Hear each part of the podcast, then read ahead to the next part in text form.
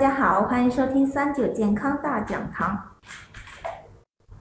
膝盖不好，寸步难行，想必不少人都对这句话深有体会。今天我们特别邀请了全国骨伤名师邓劲峰教授学术继承人，南方医科大学中西医结合医院骨伤科黄刚主任，跟大家分享一下青中年时期的膝关节保养知识。黄主任，请您跟三九健康网的听众朋友们打个招呼吧。大家好。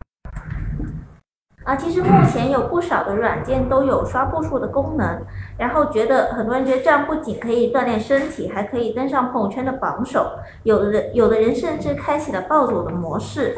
其实现在如今年轻人每天除了步数上万，经常还要附带附加一些跑步啊、快走这些锻炼。像这种情况的话，可能会引发哪些的膝关节问题呢？就是。呃，至于这个每每日，就说这数步数上万的步数，呃，这个也要因人而异。如果他是这个有些是年轻人也好，如果他是有这个有一些关节的损伤，比如说半月板的损伤、韧带的损伤，那是不建议他非得一定要走到一万步啊。这个还是根据个人的情况。如果这个锻炼完了以后，走完这个步数。你觉得第二天有轻微的酸痛，但是，呃，休息了以后第二天就能缓解，那我觉得这个步数是适合你的，就是还根据个人的情况，特别是以前有过运动损伤的，是不不主张去去为了追求这个这个排名啊步数啊去呃去做这些运动，还过度的运动。啊。嗯，其实呃，为了避免一些膝关节的损伤的话，在运动方面，呃，您对这些青年人群有哪方面的建议呢？这个在运动方面还是，呃，运动的建议是对膝对相对膝关节来讲，我是建议要找到一个适合自己的运动，呃，膝关节的运动，比如说慢跑、跳绳、游泳这些都可以，但是呢，就是。最主要的就是要有合适的这个场地跟鞋子，比如说去，呃，就是不顾自己的情况去很高强度的这个爬坡啊，还有这个这个跳跃的这些动作，对膝关节也是容易造成这个损伤的，对膝关节的软骨。当然还有有时候还要根据自己的体重，比如说我的体重很重，他做这些跳跃的动动作就比较容易损伤膝关节。那他就这种年轻人就可以改成游泳啊，或者说一些呃别的一些运动。嗯，那其实是不是呃，就一般的健康的年轻人，您建议他们怎么去选择适合自己的运动方式呢？根据个人的兴趣吧。我觉得这个呃，如果我们是针对膝关节来讲，如果要避免就加强自己膝关节的这个功能的话，一些运动。呃，我觉得像羽毛球，像一些这个呃，我们的这个太极拳，这些我觉得是非常安全的，啊。嗯，那除了运动之外，生活中会有哪一些大家不经意之间的行为或者不良的姿势，可能会为日后的中老年的膝盖关节的疾病埋下隐患呢？就比如说这个呃，翘二郎腿，像这些。呃，对膝关节，不单是对膝关节，对髋关节也是不太好的。这些这些的姿势是不不正确的。那像有些女性穿高跟鞋，高跟鞋第一会影影响的是足踝的功能，比如说出现拇外翻，很多女女孩子穿高跟鞋以后脚趾是外翻的，呃，是有畸形的。第二个，它这个足部的畸形也会引起膝关节。的力线的改变，穿高跟鞋受力会加大，也容易造成半月板啊软骨的损伤。嗯，就以后到了老年以后，也容易出现这个骨关节炎、退化性关节炎。看来女生穿高跟鞋还是不仅仅要爱美啊，同时提醒一下我们。屏幕前的听众朋友们，如果大家有关于膝关节任何的问题，都可以在评论区给我们留言。我们在节目的最后会请黄主任来给我们进行一个解答。呃，那黄主任，其实我这边有一个数据，就是呃，说膝膝骨关节炎在女性的患病率中占第四位，男性则是第八位。这是不是说明这存在一个男女之间的差异性呢？具体是什么样的原因会导致之间的男女差异？这个膝关节骨关节炎这个名称，其实讲的就是一个关节的一个退化，呃，一个软骨的退化。出现的关节炎，它有别于这个风湿性关节炎、创伤性关节炎，就外伤引起的，就区别于那些关节炎，所以叫骨性关节炎，实际上就是一个退化性关节炎。那为什么女性的患女性的患病率高呢？那是比男性高，那是因为膝关节骨关节炎的发病跟一个因素特别相关，就是这个内分泌的因素。雌性激素，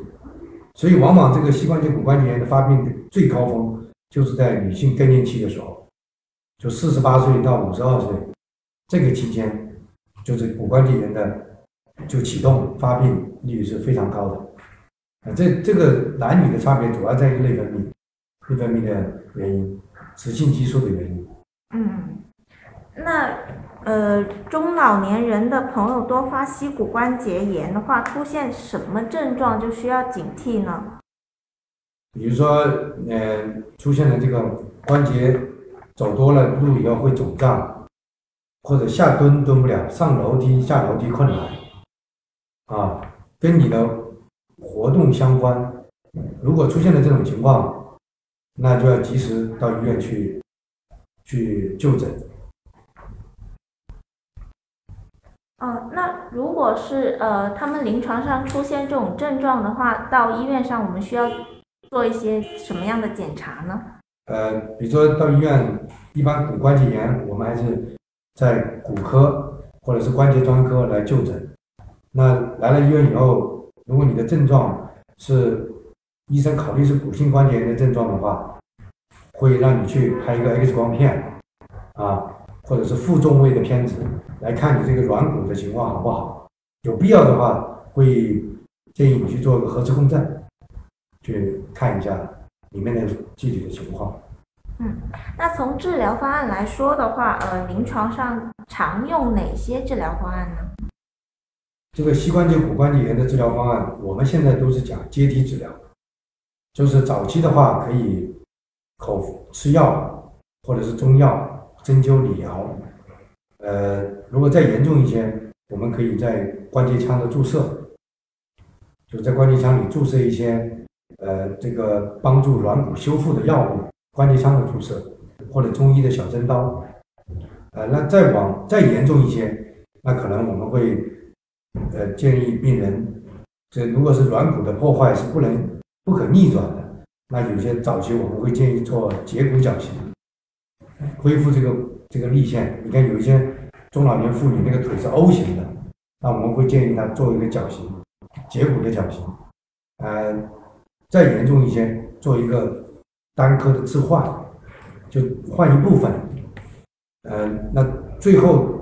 就是完全已经关节就破坏掉了，来做一个全膝关节置换。所以我们讲究的是一个阶梯治疗，不是说一下子做最后这个手术。嗯。您刚才有提到一个阶梯治疗，那如果说就是不同阶段的这些人群，我们怎么去分别分辨他的一个症状呢？就是呃，比如说这个要看症状的严重程度、疼痛的这个疼痛的持续时间、疼痛的部位，还有一些这个关节的畸形的这个严重程度，这个最好还是由医生来做判断。哦，好，专科医生来做判断。那呃，除了膝关节的疼痛，现在很多人也会觉得说，我蹲下来再站起的时候，膝盖就会发出响声。那这是什么样的原因引起这种情况的呢？这膝关节的弹响，呃，并不意味着就一定有很严重的问题。它有时候是一些软骨的一些位置，就是一些。肌腱的一些轻度的一些早期的退化，它也会，或者说你这个肌肉韧带拉伸不够、不够、不够柔韧性不够好，它也会出现弹响。并不是说弹响就一定就是有很大问题。如果这个弹响咔咔的弹响，并没有伴随着疼痛或者功能障碍，那我觉得就问题不大，也不用老是去诱发它，可能你过段时间它就没有了。那如果这个每一次做这个弹响的时候，它会引起很明确的疼痛的话，那这个要去医院找专科医生看一下。嗯，那一般出现这种情况的话，我们可以怎么样去保养我们自己的膝盖呢？现在的年轻人，刚才我们讲的高跟鞋，现在还有一个就是膝盖就是，呃，年轻人比较喜欢这个穿这个比较短的裙子，就对这个膝关节这个保暖是不好的。膝关节很怕受这个风寒，就是到了冷的时候就容易出现这个骨关节炎啊。还有就是要保持正确的姿势，坐姿啊、站姿啊，正确的这个姿势，选择自己适合的鞋子，适合自己的这个鞋子也很重要。嗯好，那其实呃，现在的老年人群，很多人身上都或多或少有一些慢性的疾病啊，但他们也会通过体育锻炼来增强体质。那为了减少对膝关节的损伤的话，呃，区别于年轻人、老年人群在运动上面需要注意哪些方面呢？老年人我不建议去跑马拉松或者一些很剧烈的运动。老年人可以选择，为了为了保护我们的关节，保在骨科上来讲，老年人我们建议散步、太极拳、八段锦，呃这些运动，又可以锻炼肌肉，又可以不损伤骨骼。那您对他们的一个运动时长和频率有没有哪方面的建议？一般来讲，老年人运动都不要超过四十分钟到一个小时，啊，就要看你的那个运动的强度，而且一天的次数不要超过两次。老年人这样的话对骨骼那些会比较好，让让骨骼让关节得到充分的休息。嗯，那其实呃，除了青中青年和中年人群，其实青少年的膝关节问题现在也是逐渐呃年轻化了。那他们的膝关节和小腿等部位就常常会有人反映说他们会出现夜间疼痛的这种情况。那这是什么原因导致的呢？青少年的这个关节、小腿的夜间疼痛啊，呃，要看他的年龄。如果刚好在生长高峰、生长发育的高峰期，女孩子十二岁到十四岁，男男孩子十三岁到十六岁，在这个期间，他夜间疼痛，往往是很多时候是因为生长发育的一些激素的一些影响，这个这些是一个正常的现象。就不用管它。那如果是二十多岁的，已经过了这个发育期，晚上还会有疼痛，夜间小腿关节疼痛，呃，如果是频率并不高，偶尔为之的话就不要紧。如果是持续的夜间疼痛，年轻人反而要一定要注意，像有有一些这个关节的比较严重的问题，像骨骼的严重的问题。就是好发在青少年，比如说骨肿瘤，它的表现一开始表现就是夜间痛，而且就是在年轻人，所以这个时候要让大家引起警惕，就是至少去医院拍一个在那个夜间疼痛的部位拍一个 X 光片，给专科医生看一下，可以早去发现一些问题。嗯，那如果针对这种情况的话，您有什么建议的缓解方法吗？夜间疼痛注意保暖，或者如果你如果不是我讲的那种骨肿瘤那些严重的问题的话，只是一些那考虑是不是跟你白天的运动相关，或者夜间的这个可以夜间可以在这个膝关节、小腿的部位穿戴一个保暖的护膝啊，这样在这个保持这个一定的温度，这个往往肌肉的那些疼痛会缓解。嗯，那其实青少年是处于骨骼关节发育的关键期啊。对于家里有小孩的家长们，在饮食方面，你能不能推荐一些有利于孩子成长发育的一些食品呢？这个青少年呢，对能量的需要，以及这个生长速度啊，它生长的速度比较快，对能量又有需要，所以这个平衡饮食啊是很重要的。那我们比如说它需要蛋白质、维生素、矿物质，所以种种。那我们是比较鼓励多吃一些谷物，就是那个呃小麦啊这些高粱啊这些谷类补充能量，同时呃你要适当多吃一些这个牛奶。这个虾以及牡蛎啊，这些含有这个钙磷比较多的这些食物，去，因为我们这它这个时候骨骼的生长需要大量的钙跟磷，但是大家一定要注意一点，所有的补充这些食物之外，一定要多晒太阳、多运动，因为只有那些食物不晒太阳、不运动，我们的维生素 D 是没有的，这样的话，这个钙是吸收不了，你吃多少钙它都吸收不了。反而还会造成一些不太好的，比如说胆结石啊、肾结石啊。所以多晒太阳、多运动，这个比饮食同样重要。嗯，那您刚才说一定要多运动，那在运动方面，您有什么推荐的方式吗？或者他们应该注意什么？就是这个运动对一个青少年的骨骼发育很重要，它要可以提高它的骨量、骨密度、生物学的强度。年轻的时候的骨骼发育是为了为了成年以后的这个骨量的高峰高峰期，或者说为了老年以后的骨质疏松打打好一个良好的基础。所以，呃，那做一些什么运动能够更加好的促进我们的骨骼的发育呢？那有有现在有些研究啊，表明像跳跃类的、球类的冲击性的运动。对骨骼的发育促进会有一些作用，但是也不能过度。如果你太过度了，容易造成软骨的损伤，那得不偿失。所以，呃，建议做一些像打篮球啊、网球啊这些有一些跳跃的球类的运动，会对骨骼发育比较好。当然，跑步那些也不错。那游泳、骑骑自行车这些运动，它是对心肺功能是有很大的帮助。都可以，啊。看来其实青少年在运动种类的选择上面还是蛮有选择面的。然后同时提醒一下屏幕前的听众朋友们，如果大家关于膝关节有任何的问题的话，都可以在评论区给我们留言。在节目的最后，我们会请黄主任来给我们进行一个解答。啊，其实刚才说了那么多的膝关节保养的内容，那么。从中医的角度来看的话，膝关节疾病是什么原因引起的呢？我们从这个中医的角度来讲啊，膝关节这个关节炎，我们是叫骨痹，属于骨痹。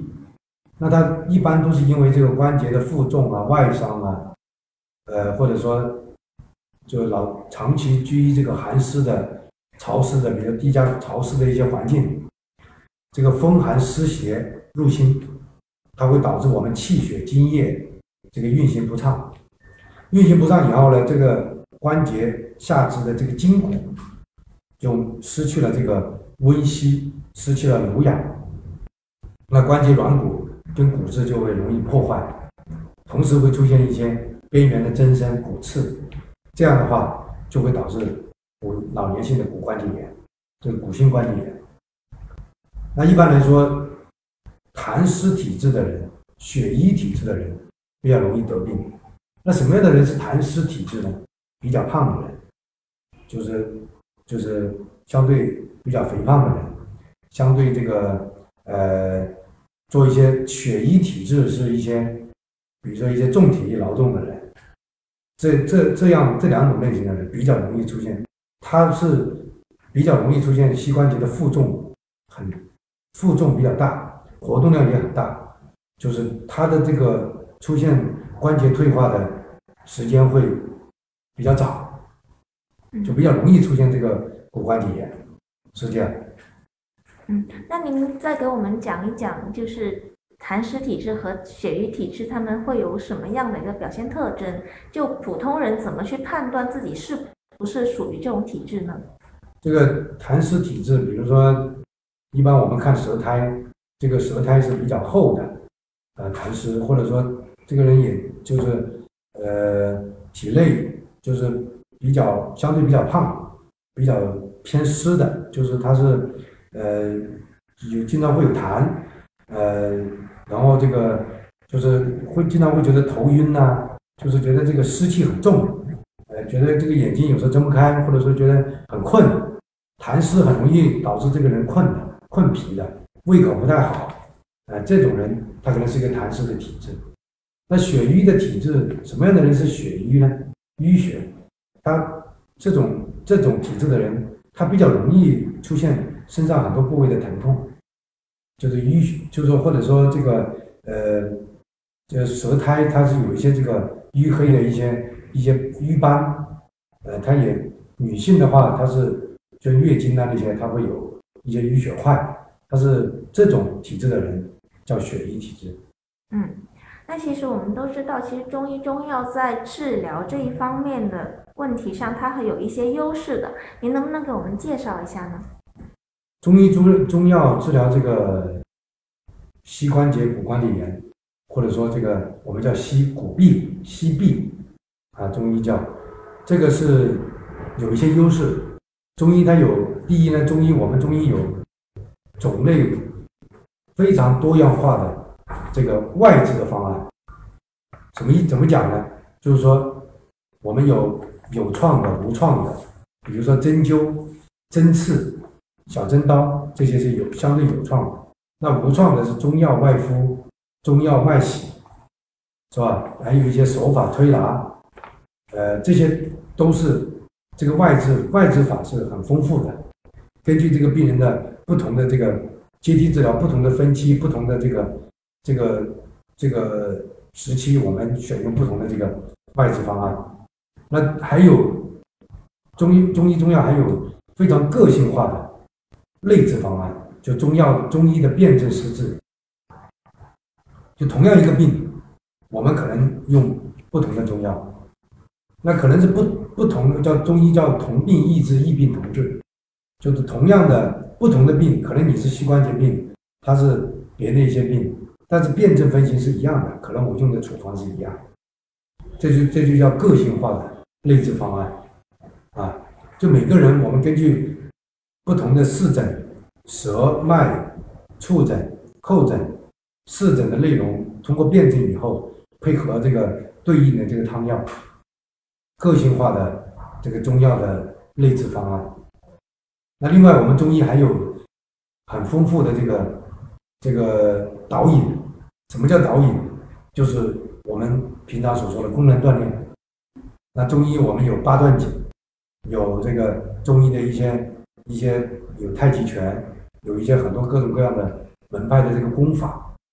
啊，都可以去强身健体锻炼。其实您刚才也有提到，中医上面有很多的外治法，中医里面也常说不通则痛。那么穴位按摩这也是属于外治法的一种，它也是中医疏通经络、缓解疼痛肠动的一些方法。那么对于膝关节的疾病，中医上有哪些穴位可以推荐呢？一般我们就是，呃，穴位有很多，像关于这个膝关节的这个穴位，有阳陵穴，有阿是穴，有足三里都可以。但是我们跟作为我们呃普通的普通人来讲，你要掌握的，我觉得是就有几个穴位，大家可以在家里作为保健掌握就可以，就是内外膝眼穴。内外膝眼，一个，第二个就是阿是穴，第三个就是阳陵泉、足三里。那后面这些我说的阳陵泉、足三里，那是要医生来来找这个位置。前面这两个内外膝眼穴跟阿是穴，它是可以自己可以找得到的，呃，可以自己在家里可以做做这个穴位的按摩。那内外膝眼在哪里呢？在我们髌，在我们髌腱的两侧。就膝关节的前面，在髌骨、髌骨、髌腱的附着点的两侧，就是膝眼啊，在那个膝眼的位置，就韧带的凹陷处，在那那两个位置，我们可以去，它的作用是活血、通络、疏利关节，我们可以在在在关节屈曲九十度的时候去取这两个穴位，然后进行这个揉按，大概一次按二十到四十次，一天两到三次，可以疏通关节的这个经络啊。另外一个穴叫阿是穴，什么是阿是穴呢？阿是穴就是这个关节的这个痛点穴，就你自己去摸这个关节，哪个部位它痛，它就我们中医就叫阿是穴。哎，这痛点的这个这个穴位的按摩也是很有作用的，它可以呃这个疏通经络，气血运行通畅，也可以缓解这个关节的一些临床症状。但是就是在你自己去按这个穴位的时候，不建议这个太暴力的去揉按。那如果是用针灸穴位这些，还是要专科医生来做，自己不要去尝试，这个叫有创的，还是有一定的风险。嗯，其实大家对一个呃膝关节上面的穴位的一个查找的话，如果大家不懂的话，都可以在评论区给我们留言。我们在节目的最后，呃，会给会请王老黄主任再给我们进行一个解说，然后我们同时也会在我们节目的评论下面出现一个详细的一个文字的解答。呃，其实呃药食同源也是我们中医治疗的一个重要的板块啊。您能不能再给大家推荐几个增增强骨骼关节健康、适适当现在时节的一个食疗方呢？好，因为现在是处在这个春夏之交嘛，广广东呢，它是处在南方，呃，广东人一直说我们湿气很重嘛，就的确是雨水比较多，在家里比较潮湿，就湿气比较重。那我是对于这个本身刚才我们讲的痰湿体质的人，我是推荐这个薏仁，广东人都知道薏仁瘦肉汤，这个薏米啊，在广东煲汤也很多家庭都在用，非常好，它可以健脾渗湿。除痹止泻，对关节的功能的呃改善很有好处啊。那对一些如果是气虚的病人，比如说这个体质比较弱的这个患者，我建议可以 煲一些这个五指毛桃汤，煲排骨。五指毛桃，广东也很多这样的这样的，在在在在这个在呃市场也能买得到，呃或者说老年人。或者是筋骨不太好的，也可以煲这个牛大力，牛大力煲这个蹄筋呐，瘦肉，呃，就五指毛桃、牛大力，这个都属于我们广东的地道药材。呃，什么叫地道药材？就是属于我们广东出的这个药材。像有些像当归川芎，广东没有的，它都是在西部地区才有。呃，这两个药材去煲汤，对这个筋骨是比较好的。好，其实其实保养膝关节的话，现在也流传了不少的言论，比如大家说我日常可以多补点钙呀，或者上下楼的时候多走一些楼梯啊，不走我们不走电梯，这样子去进行一个锻炼。您对这些理论的看法是怎么样的呢？爬楼梯锻炼一直以来我是不太主张的，因为这个其实这个它特别是跨级的去爬楼梯。它对这个关节的负荷太重了，呃，没有什么太大的意义。像以前也有很多地方组织这个爬楼梯比赛啊，这些往往受伤的非常多，啊，呃，就是现在这不是太有必要做这些锻炼，完全有很多的更好的锻炼可以取代这个，专门去爬楼梯啊、爬山呐这些这些运动。嗯。其实我之前有听到过一个说法，就是大家说下楼梯其实会比上楼梯更伤膝盖，这种说法是不是正确的呢？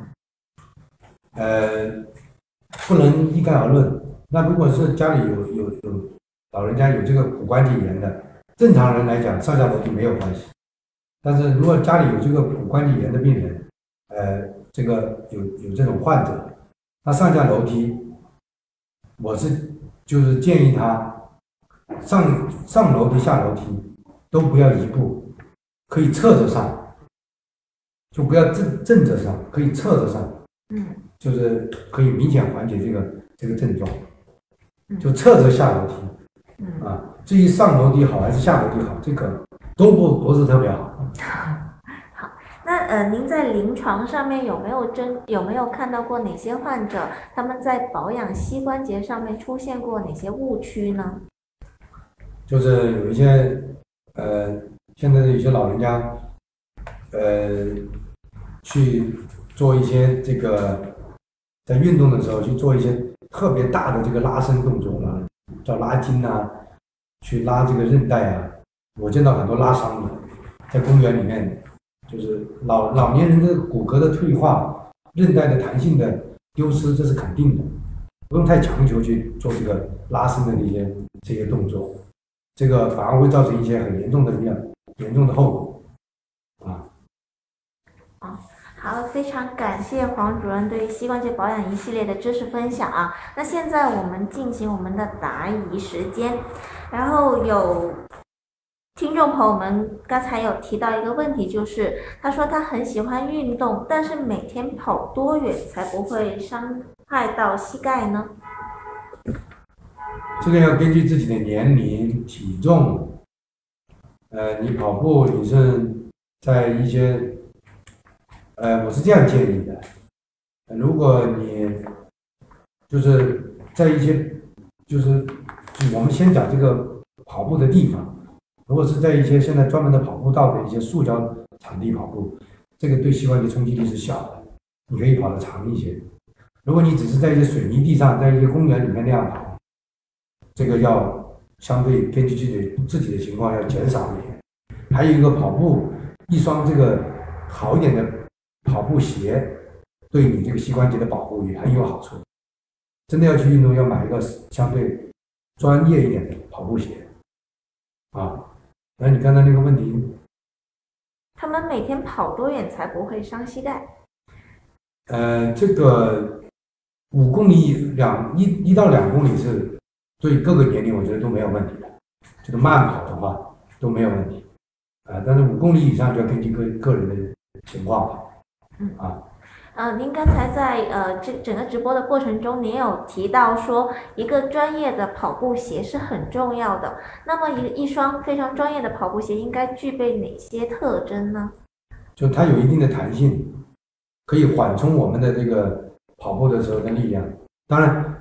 这个跑跑步的这个姿态姿势也很重要，是以什么样的姿势去跑？呃，等下我给你讲一下，先讲这个鞋子，它呃一定要有一定的就是这个叫什么叫呃弹性，这个弹性的底，而且要有这个跑步鞋是要有我们人的足弓是有一个弧度的，这个鞋子要要中间有一个凸起的，可以支撑我们的足弓。这样的话，保持我们足弓的弹性，对膝关节是有帮助的。啊，那正确的一个跑步姿势应该是什么样子的呢？如如一般我的建议，今天我们讲的中青年啊，一般这个或者是中老年这个关节炎的这个跑步，如果是长跑的话，我建议我有一个比喻啊，就是如果要长跑，如果你想跑得远、跑得长，我建议大家。跑步有个比喻，就是像小偷一样跑步，就叫蹑手蹑脚。如果这个人跑步跑起来是很大声，你从后面听到他啪啪啪的声音，他这种很大的声音，这种跑步，他整个的负重是特别大的，他这种跑步是不可能跑得远的，很容易受伤。跑得远他也很容易受伤，他也跑很容易跑不远。像小偷跑步，他是没有声音的。啊，他跑过来你都听不到，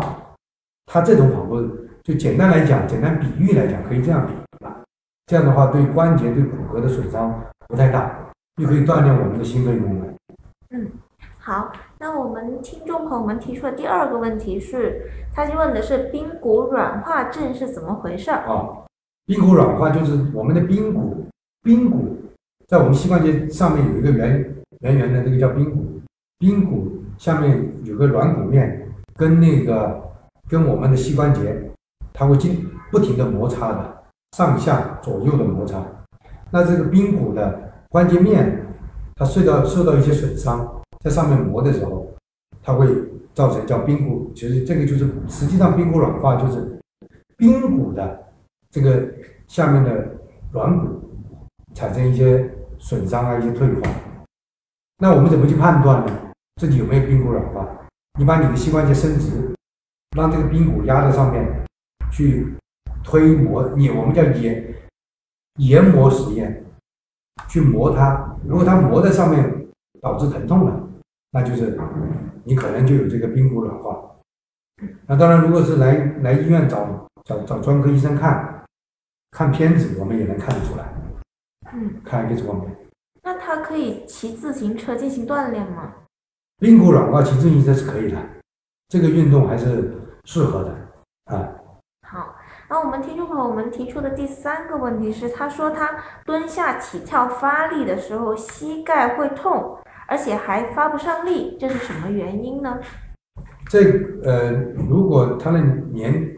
如果是一个中老年人，那可能他这种情况就是骨关节炎的表现，就是关节已经退化到了骨关节炎的这个表现。那如果年轻人出现这种情况，发不了力，那要那要注意另外一个问题，就是半月板的损伤。就是我们对我们膝关节那些来讲，最重要的最重要的结构是两三个，一个是半月板，里面有两个半月板，内侧外侧各有一个半月板。另外一个结构就是交叉韧带，还有一个结构，第三个结构就是两侧的副韧带。关节的这个软骨韧带最重要就是这三个结构。如果他年轻人出现这个发力发不了膝关节，或者说出现了这个走路的时候会打软腿，突然间想跪倒，哎，怎么突然间这个脚没力？出现这种情况，一定要来医院拍一个核磁共振，有可能是半月板或者交叉韧带有问题。嗯，好，呃，我们听众朋友们提出来的第四个问题是。膝关节退行性病变，平时要怎么进行保养？关节这个退退行性病变，以前我跟我很多病人讲，如果你住在七楼，那你就要把房子换到一楼去，就跟他们开玩笑。当然，就是意思就是说，如果你出现了这个骨关节炎，是非常不建议你每天要上下爬楼梯，或者你就换一个电梯的，或者是你换楼层，这是没办法，爬楼梯。反复的，就是就是这个过度的负荷，呃，对这个膝关节骨关节炎、退化性关节炎是非常不好的。还有一个动作，就是不主动去做，就是深蹲。出现了骨关节炎，深蹲的话，关节的受力是很大。那我们什么情况下会出现深蹲呢？比如说家里是老年人，呃，中老年人家里是蹲厕的，我建议有这个问题的。一定要换成这个马桶坐厕。那如果实在是不行，其实，在药店或者很多地方可以在网上可以买，有个凳子可以放在这个这个蹲厕上面坐着，就千万不要深蹲。嗯嗯，好，请家里有老人家的这部分年轻朋友们一定要注意，多点关爱家里的老人啊。好，我们下一个问题就是。膝关节一受力就痛，不能受力。检查说有少量的积液，平时应该怎么护理呢？积液要看这个积液的原因，少量，我们膝关节本身就有一些正常的关节液。如果是少量，如果是正常的，但没有什么太多的症状，就不用管它。如果确定是确实是有一些关节内有一些积液，就是说这个医生判断你那个还是有问题的。就病理性的这个积液的话，那我觉得还是暂时不不不不建议太强强这个高强度的去运动，如果有关节积液，那你那你又想去运动怎么办呢？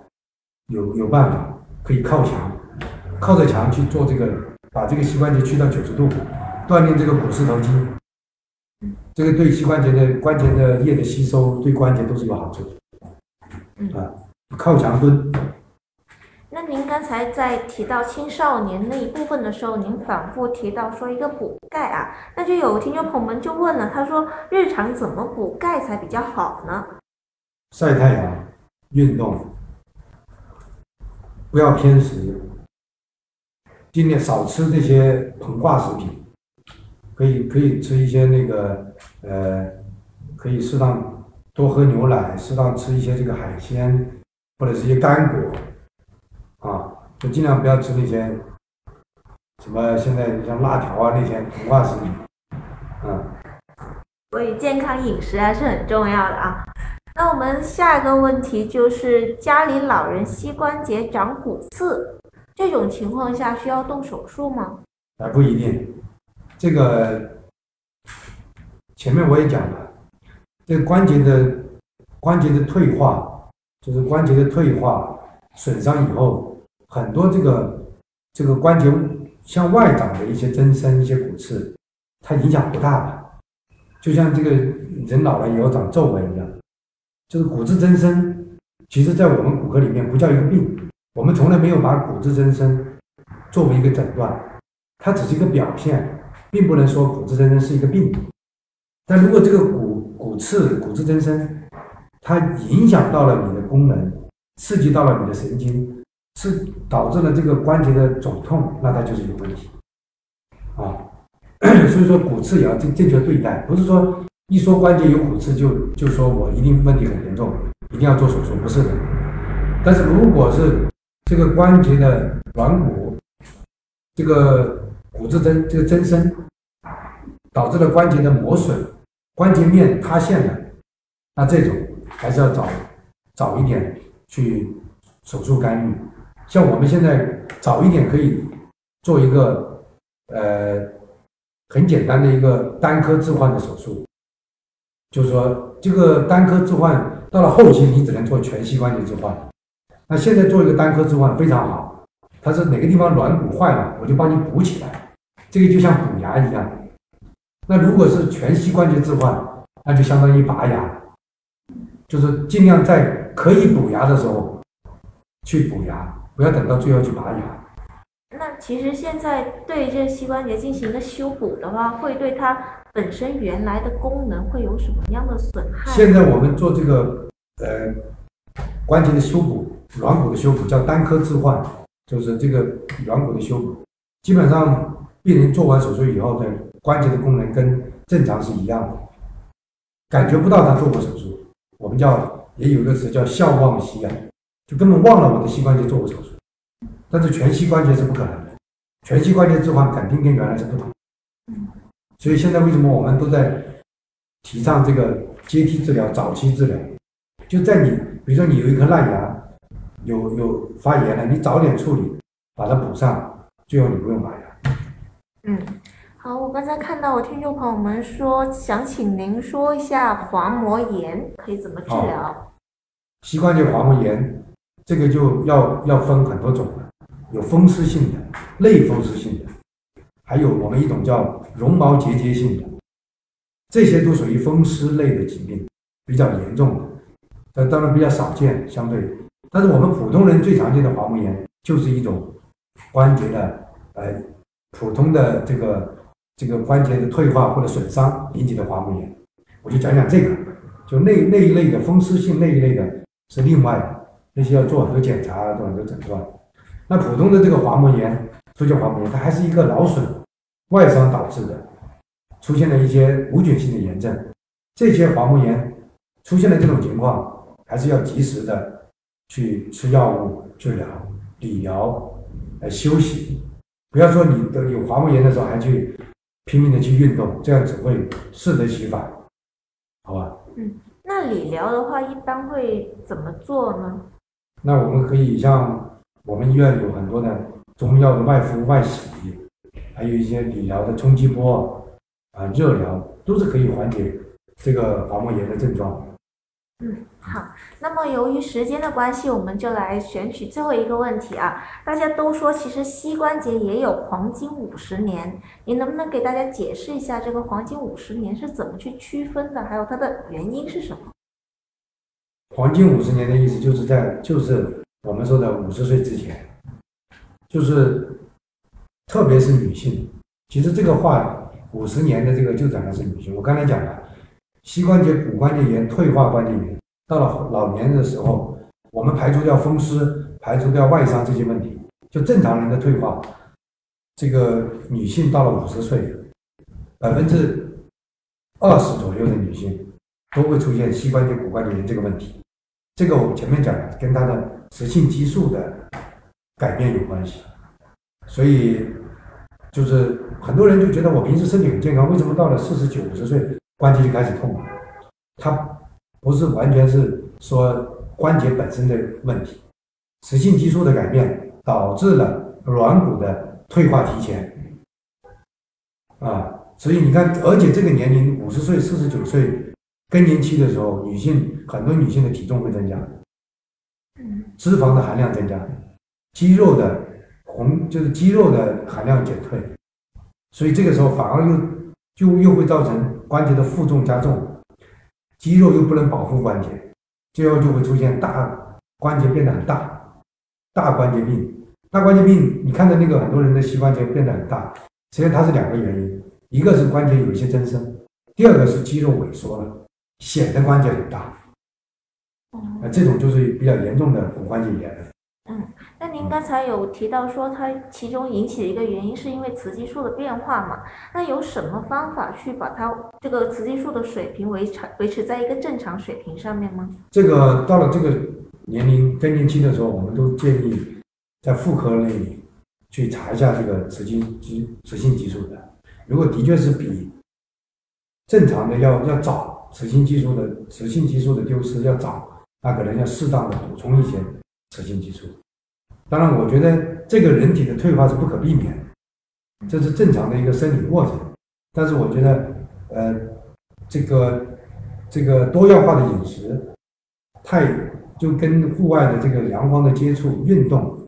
啊，找到一个适合自己的运动，这个永远都是对的。永远都是最好，嗯，比药物都好，比什么都好。嗯，这有一位听众朋友他提问说，这个时候用艾灸有用吗？会可以，可以缓解是吧？艾灸就是我刚才说的几个穴位，膝眼穴跟阿是穴，用艾灸，除了你自己去揉之外，可以也可以艾灸这两个穴位，啊，或者是足三里跟阳陵阳陵泉这两个穴位艾灸，自己都可以在家里做，